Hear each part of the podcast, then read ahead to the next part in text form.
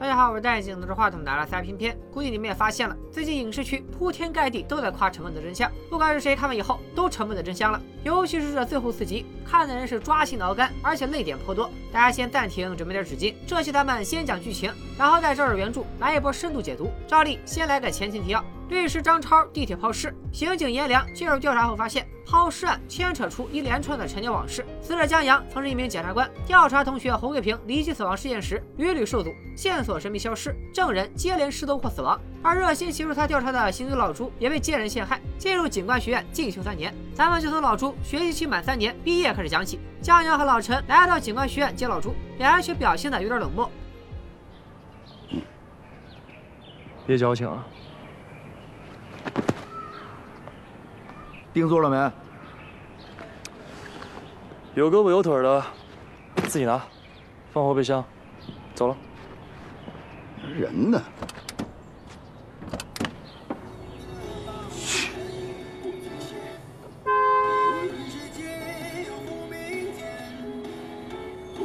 你这茅台真的假的？我咋还看出这仨人的喜笔感来了？为了给老朱接风，老陈照例组了一个火锅局。饭桌上，老陈郑重其事地宣布，这顿饭为了庆祝三件事：其一是老朱顺利完成进修；其二则是他已经辞职，不再担任法医，从此下海经商；第三则是庆祝江阳成家，并且生了个大胖小子，名叫小树。不过江阳和小薇的 CP 是彻底拆了。江阳的媳妇儿是文化水平不高的工厂女工小霞，俩人还挺投缘。最重要的是，无论江阳干什么，小霞都支持他。但支持归支持，老朱不在的这几年，有关侯贵平案的线索全断了。我妈失踪了。胡桂平举起照片的那个照相馆吧被火烧了，老板被烧死了，唯一的线索断了，全他妈断了。老朱安慰江阳，自己现在回来了，大不了就是从头再来。很快，案件在偶然间有了新进展。一个通缉犯为了争取看他处理，供出了另外一起命案。他声称儿时伙伴大军在2003年受人指使杀害了苗高乡一名开小店的妇女，尸体被抛在了苗高乡的荒山上。江阳和老朱推测，被害人很有可能就是小寡妇。虽然通缉犯并不知道大军是受谁指使，但这个大军如今正是卡恩集团的保安部经理。江阳老朱迅速出击，一举拿下大军，还在苗高乡的山洞里找到了小寡妇的尸体。但历史总是惊人的相似。李建国再次上线，说是要接手大军的案子，又拿关键压着老朱。如果这次老朱不配合，以后所有案子都不允许他接手，所有人员也不会配合他的工作。老朱深知这代价可太大了。江阳也拦着老朱，大军的事情情节严重，证据确凿，到了谁手上都跑不了，因此不用担心李建国把人放跑。两人也只好就此罢休。可谁成想，第二天一早，老朱和江阳得到消息，光天化日之下，大军竟然死在了警察局。二人自然怀疑是李建国搞的鬼，但审讯时监控居然没有打开。李建国还臭不要脸的说，是工作人员失误忘了开。于他而言，这顶多就是停职、写完检查的事儿。但于江阳老朱来说，算是断了他们继续查案的后路。愤怒的江阳立刻带人到医院检查尸体，在老陈的远程指挥下，江阳在大军的脖子上发现了一个新鲜的针眼，手上脖子上还有淤痕。医院检查结果显示，大军是血糖偏低猝死的，但大军并没有低血糖病史。结合那个新鲜的针眼，老陈推测，大军很可能是被人注射了过量胰岛素。手上和脖子上的淤痕是被人强行按住注射时留下的，但是需要法医进行尸体验尸才能确定。因此，老陈嘱咐江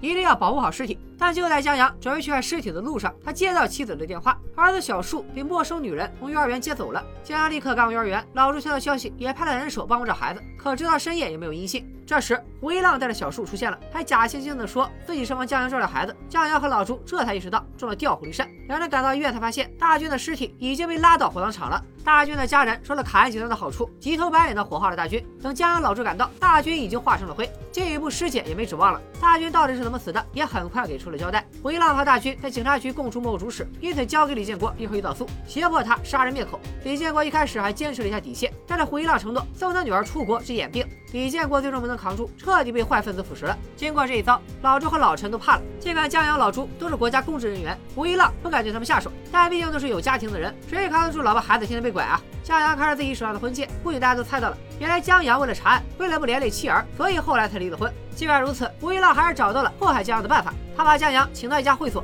又是送房送车，又是送美女。虽然江阳肯定是岿然不动，但是胡一浪把这段过程都拍了照片，断章取义之后投诉江阳索贿受贿，经常出入高档会所。不仅如此，胡一浪还派人在江阳家藏了三十万现金，会所女招待也都从上到下打点了一番，人证物证俱全，江阳这回是被拿捏的死死的。一审判了五年，江阳不服，提出二审。之前说过，江阳的辩护律师就是他的大学老师张超。张超请教了自己的博导，导师的建议是让江阳认罪，三十万的贿赂并不算多，一定能从轻处理。再加上江阳已经在狱中待了一段时间，等二审判决下来，估计就能出狱了。但结果却是江阳因为莫须有的罪名，在狱中待了足足两年。出狱后，公职也没了。两年后，江阳终于出狱，老陈和老朱这老哥俩没忘了来接他。但是江阳已经不是过去那个意气风发的检察官。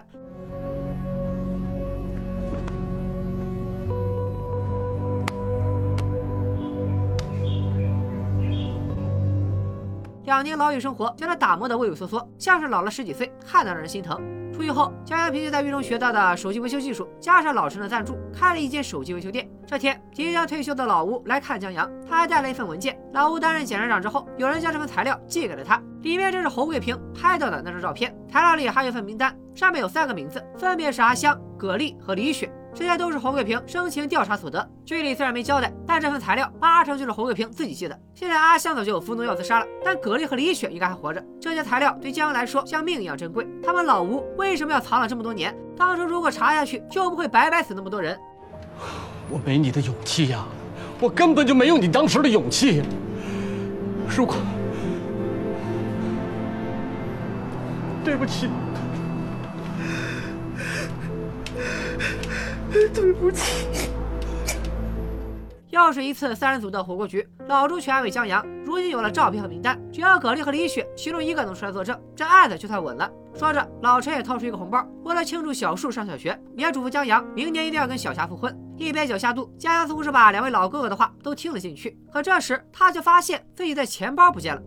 我是银行卡、身份证都还要重新去补办。我是，不是，我在派出所干的就是这个。回头我让人给你做个一条龙服务，全都给你搞定，行吗？钱包还是丢了，钱包丢了，钱包，嗯，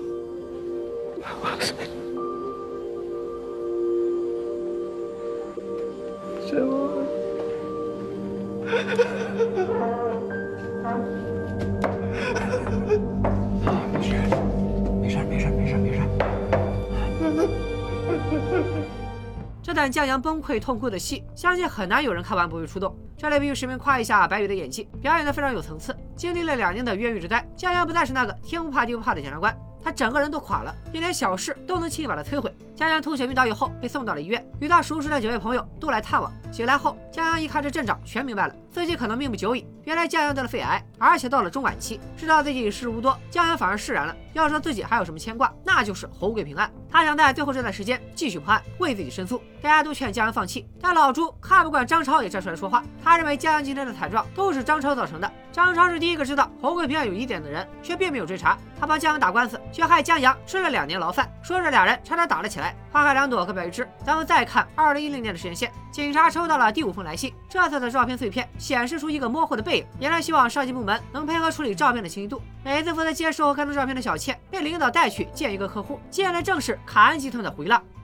张警察，咱们以前是不是见过面啊？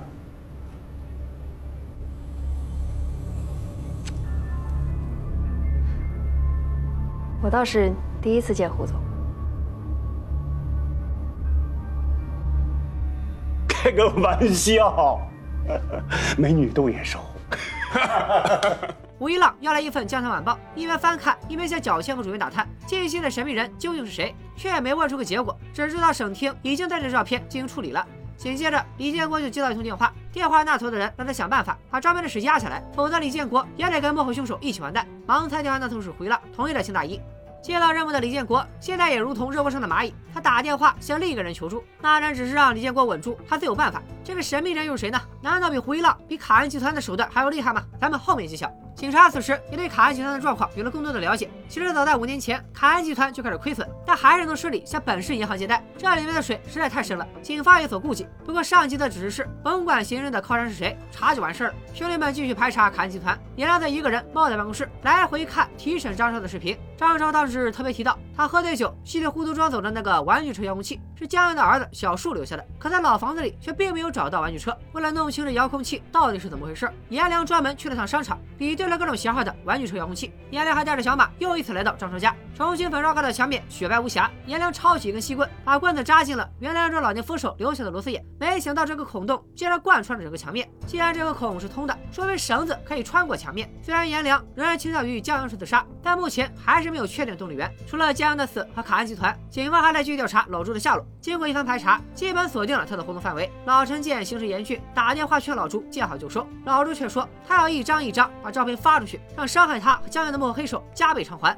估计是邮寄这条路已经被警方严密布控。可第六封匿名信没有寄到报社，而是直接贴在了报社会议室的玻璃上。警方通过监控发现，老朱是借给报社送水之便，把信贴到了玻璃上。警方开始逐个水证排查，确定老朱的具体位置。与此同时，老朱又接到一通电话，来电的竟然是记者张小倩。原来老朱的现实破案戏法是和小倩串通好了的，但此时他们好像遇到了些麻烦。小倩在精神病院发现某个重点关注对象不见了，老朱告诫小倩这个地方不能待了，晚上十一点来找他，他会把小倩送到安全的地方。其他刑警探查老朱下落的同时，颜良来到小树的学校，结合张超的口供和实地探访结果，他想从孩子那里得到确切答案。颜良得知孩子以前并没有玩过类似的玩具汽车，这说明张超在遥控器上的事撒了谎。颜良决定去会会江阳另外一个好哥哥老陈。颜良谎称有朋友想找老陈定制一套遥控设备，老陈却说他们公司很少生产电子遥控产品。这时照片发布又出了问题，颜良只好和老陈握手告别。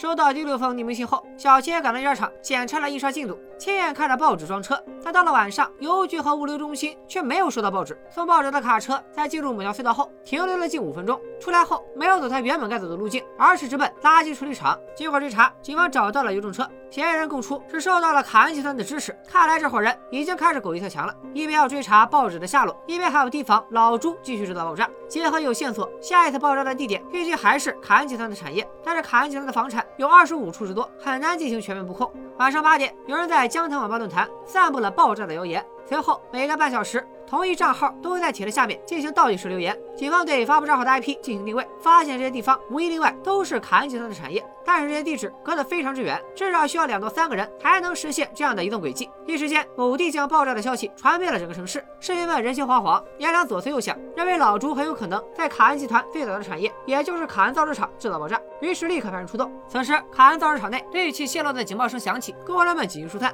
而故意制造恐慌的正是老朱。警方赶到后，排查出是有人关闭了进水阀门，导致炉管过热。好在警方及时进行了干预，这才没有酿成大祸。根据作案手法可以看出，制造爆炸的人肯定在造纸厂工作过。只要比对造纸厂今年的工人名册和水站工人名册，就能查出老朱目前使用的假名，从而找到老朱本人。此时马上就要暴露的老朱没有急着逃跑，反而拨了一通电话，而接听电话的是李静。喂。第四套方案。其实现在局势已经非常明朗，不仅是老朱、小倩和李静，这盘棋里也少不了张超和老陈。江阳的死就像一个开关，剩下的人一起按下了这个跨越十年未破解案件的结案倒计时。老朱把小倩送上一辆三轮车，三轮车带着小倩去往一个神秘的地方。送走小倩之后，已经查出老朱下落的警察也赶到了他栖身的水镇。隔空交手多次的颜良和老朱终于得以相见。我叫颜良，你这活儿找的不错，送桶装水，还负责大楼里的自动售货机，出入自由。老朱佩服颜良找他的速度，颜良却说造纸厂爆炸案他还没有想明白，老朱到底是怎么在短时间内出现在那么多地方。老朱将一切如实交代，当时还有老陈和小谢在配合他，三人合力还造出了一个账号使用者，一晚上跑遍全城的假象。颜良还问老朱，为了侯贵平这么个从没有见过的陌生人抛家舍业，值得吗？其实老朱也问过自己这个问题，一开始他不知道自己和江阳为了什么，像两个破耳罐一样，一次次被摔碎，又一次次站起来。后来他想明白了，他们为的是一个信念。一个人为非作歹一时，不可能逍遥法外一辈子。一个人你再有钱，权力再大，普天之下你打不过法。就为了这口气，这个信念，我和江阳这些年来互相支撑，一路走了过来。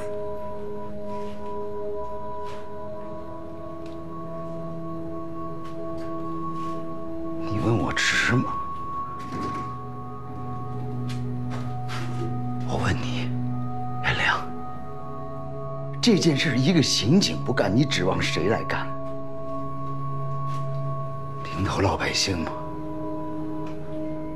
听完这段自白，颜良也很受震动。就像上期所说，颜良接过了江阳手中查案的接力棒，这回他希望老朱把后面的事交给他。老朱只提了一个条件：审讯时要求省公安厅和省检察院领导都在场。随后就把侯桂平用命换来的照片和名单交给了颜良。在老朱的审讯会上，他把这七年来的一切向领导们一一道来。二零零零年十月二十五号，黄桂平在调查取证时无意拍到的那张照片全貌，也终于展现在观众面前。照片拍到了。凯安集团的胡一浪和孙传福将黄毛带来的少女作为礼物送给当时副市长女婿曾祥东的场面。看来之前和李建国通话的神秘人就是这个曾祥东。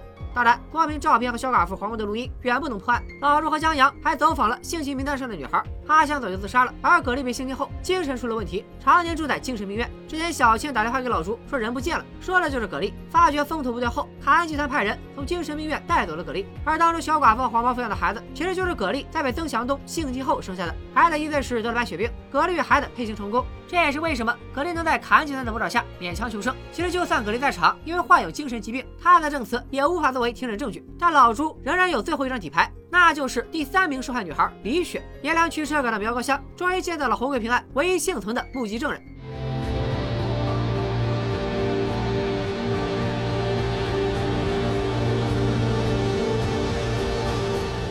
张小倩就是名单上的李雪，因此之前维拉觉得小倩眼熟，并不是错觉，而是他们当年真的打过交道。经过老陈点拨，老周和江阳在苗高乡的镇档案室找到了李雪的相关资料。二零零四年，李雪改名为张小倩，目前在《江滩晚报》担任记者。两人谎称有料可报，把小倩约出来，发现当年老朱接到九个电话，说侯贵平是冤枉的，举报人正是面前的张小倩。受到侵犯之后，小倩一蹶不振，不知道该如何是好。她给法制节目打电话，求助当时的公安局长，被欺负了该怎么办？局长建议她留好证据，写一封详细的案件陈述，放在一个信封里寄给自己，等时机成熟后拿着证据报警。小倩照做了，并且给给老朱打了九个电话。但时隔多年，张小倩过着平静正常的生活。她不愿意为了翻案打破现在的平静，但她可以报道江阳的事，引起社会各界的关注。老朱当然是非常不满，但江阳非常能理解小倩。一旦事情被翻出来，小倩就会被推到风口浪尖，她的过去会被所有人看到，也就再也无法过正常人的生活了。因此，江阳决定保护小倩，另谋出路。最后这段时光，江阳自然选择和妻儿生活在一起。儿子小树问爸爸：“人死后会去哪里？我要是想和你说句话，该怎么办？”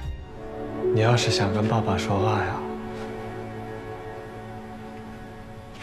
就去找一朵天上的云，然后心里默念爸爸的名字，念三遍，那你说的话呀，爸爸就全听到了。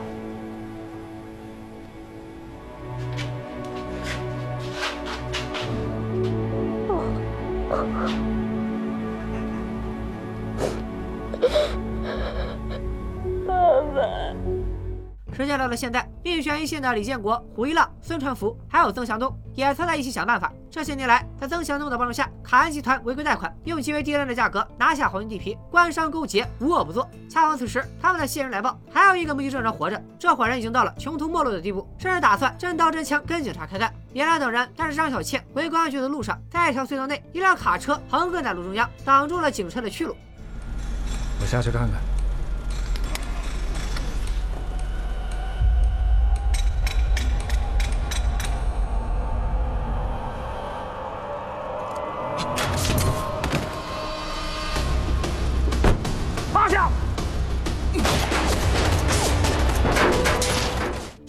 在真是无所不用其极，竟然半路持枪准备射杀重要证人。经过一轮激烈的枪战，公安人员和黑恶势力都伤亡惨重。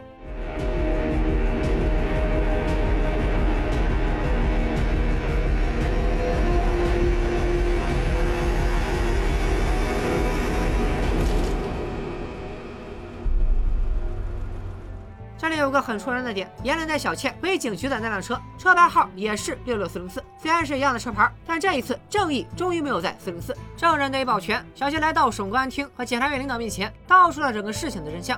当年无意偷听到黄毛胡一浪打电话的那个女孩，其实就是小倩。她一路跟踪黄毛胡一浪派来的助手，亲眼目睹了所谓的性侵。小寡妇被侯桂平推出宿舍，黄毛带人赶来后，小寡妇又以拿暖瓶为借口敲开了侯桂平的门。黄毛等人冲进屋内，强行按着侯桂平，想知道他性侵小寡妇的假象。然而几个马仔用被子把侯桂平捂得太严实，再当诬陷不成，反而捂死了他。老陈说的死后射精原来是真的，这也是为什么之后小寡妇提起侯桂平会肚子疼，就是因为这件事给他留下了心理阴影。侯桂平死后，小妾进入工厂打工。某天下班，被黄毛截住，强行带去了县城的酒店。侯贵平生前调查时发现，黄毛曾找过一次小倩，虽然小倩逃脱了，侯贵平还是把她的名字写进了受害者名单，这才给老朱和江阳留下了最后的线索。最后，小倩拿出了当年封存在信封里的证据。时间倒转，再看当初放弃让小倩做证人的江阳，眼看自己的时间所剩无几，他做出了一个重要决定。我想了很久了，我想用自杀来结束自己的生命。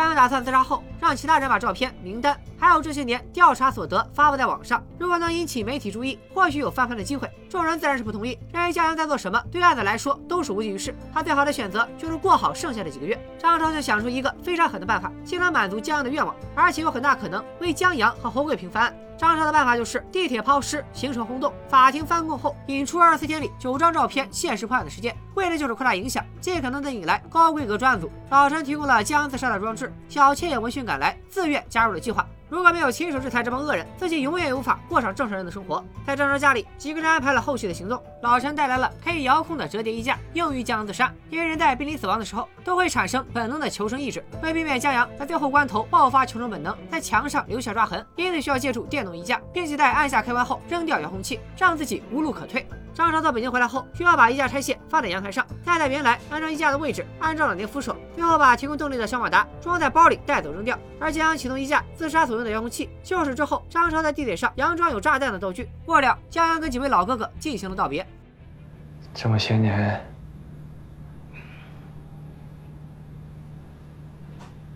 谢谢大家了。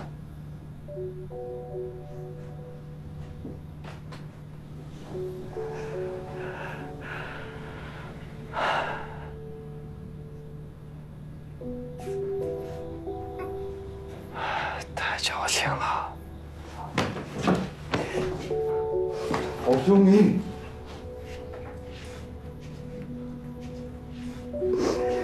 下辈子有缘，咱们再见。下辈子咱们仨在一起喝酒。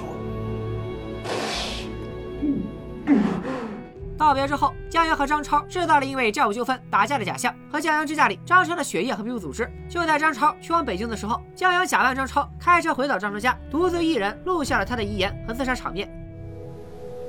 我不止一次问自己，这样做到底值不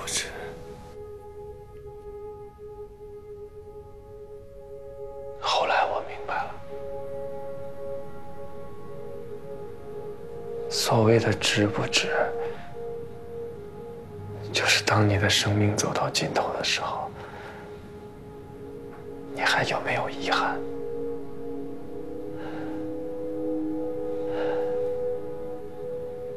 等我把这一切都做完，我就没有遗憾了。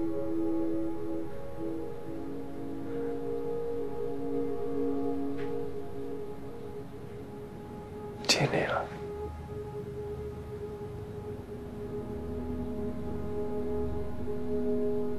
我们都尽力了。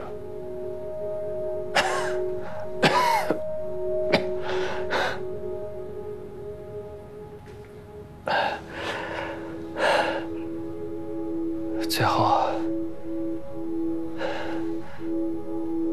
恳请大家把这个案子继续查下去，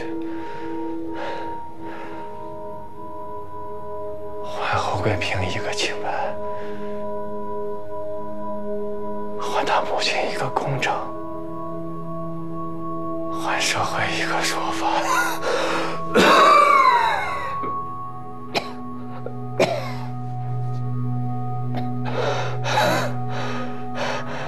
还司法一个尊严。说完这些，将一把衣架上的电线套在自己脖子上，按下开关后，把遥控器扔到远处，结束了自己的生命。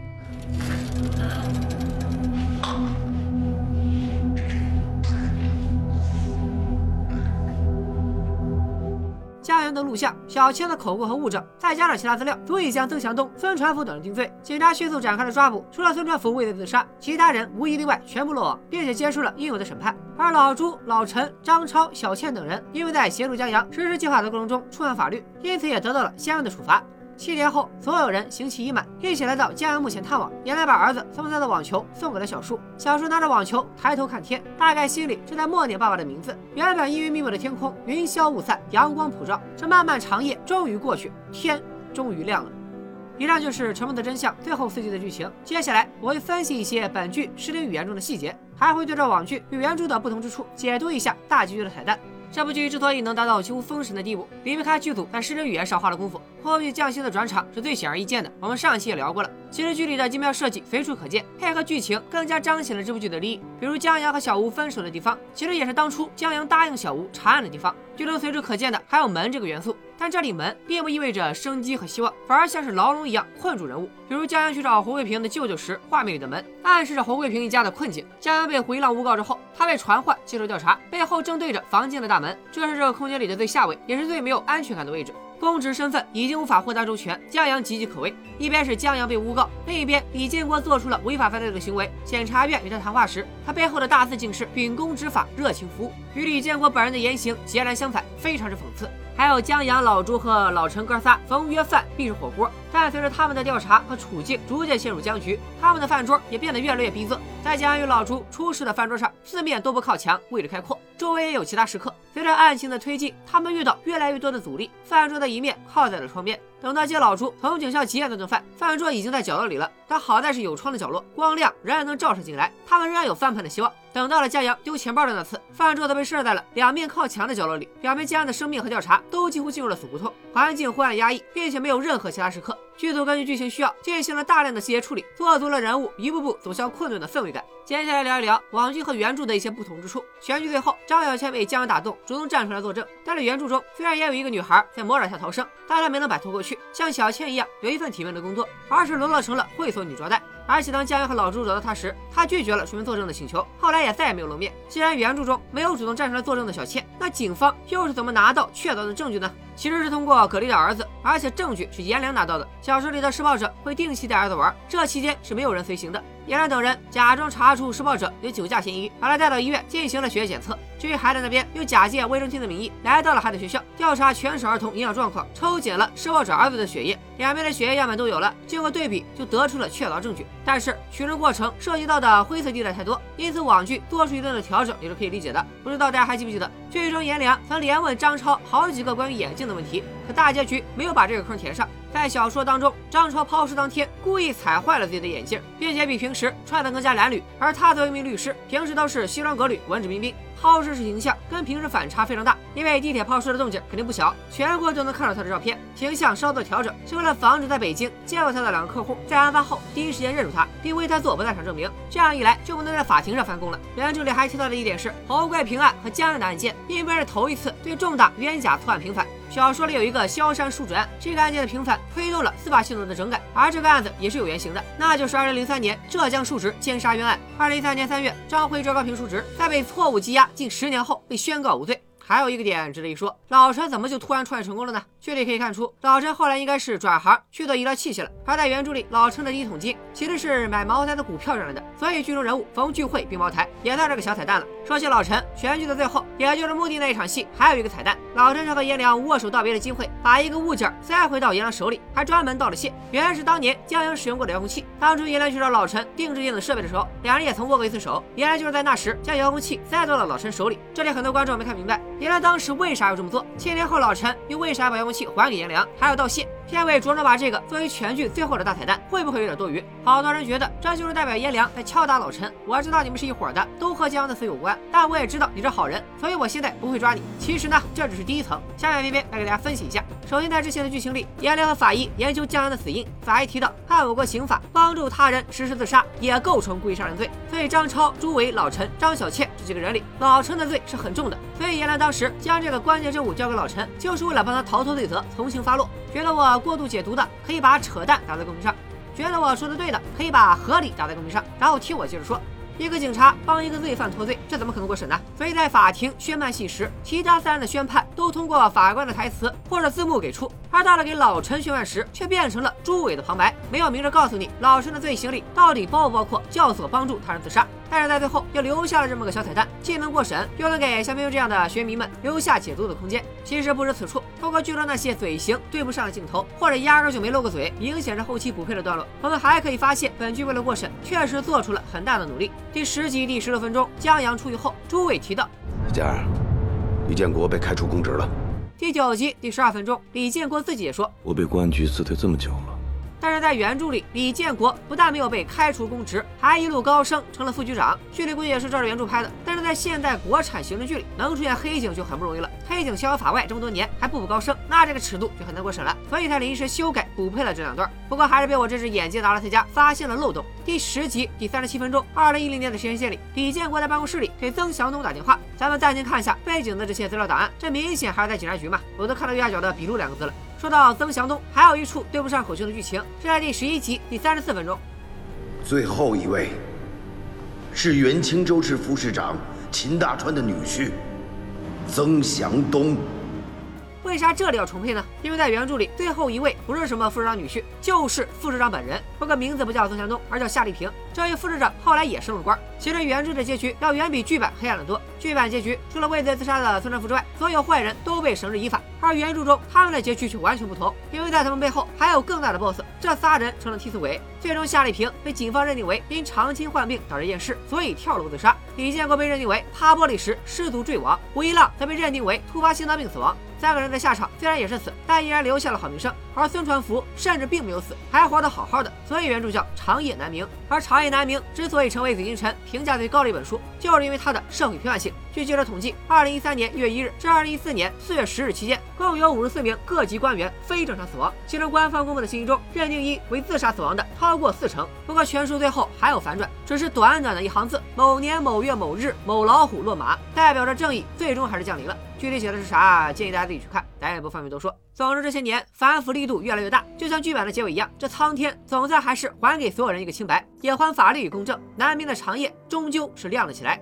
说了这么多，不是我啰嗦，而是好剧的确值得细细品味。小伙伴们要是有共同发现，可以弹幕或者评论告诉我。今年绝对是一个国产剧大年，期待能看到更多像《沉默的真相》这样优秀的国产悬剧。那么今天就聊到这里，咱们下期再见，拜了个拜。就在黑暗之中掩盖了坠落已久的痕迹，亦或层出跌陷，看似偶然。